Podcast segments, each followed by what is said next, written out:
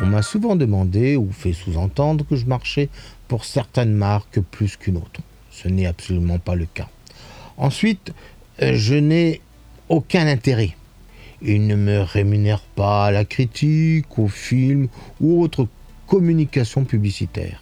Ils ne m'invitent pas en voyage dans leur fabrique ou me filent pour 1000 euros de bons cadeaux et j'en passe comme pour certains sites et blogs stars que vous pouvez voir dans la presse ou TV. Les marques m'offrent par contre à découvrir leurs produits et moi j'en parle quand j'en ai fait le tour, voire au-delà. Point barre. Je n'ai pas d'obligation, je ne signe pas de contrat, sauf moral avec eux, comme toute personne entre elles. Je vais dire par là que je leur envoie la critique avant publication si un produit n'est pas bon et si seulement ils me le demandent. Je leur donne aussi mon avis si je tombe sur un produit extraordinaire à qui lui manque un petit plus pour être parfait.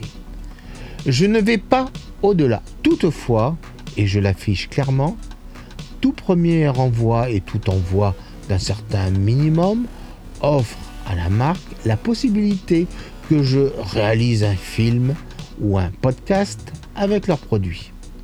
La condition sine qua non est que le produit testé reçoive au minimum une très bonne note. Alors, est-ce de l'information, de la publicité?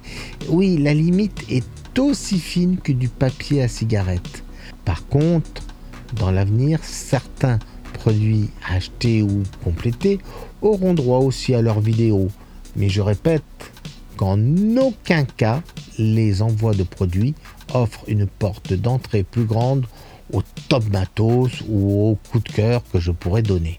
D'ailleurs, pour info, sur 50 produits qui sont au top matos 2019, 16 ont été achetés ou complétés. Les marques me permettent d'être une espèce de baromètre vis-à-vis de leurs produits. Certains jouent gentiment le jeu de la critique, d'autres testent et m'en tiennent totalement compte.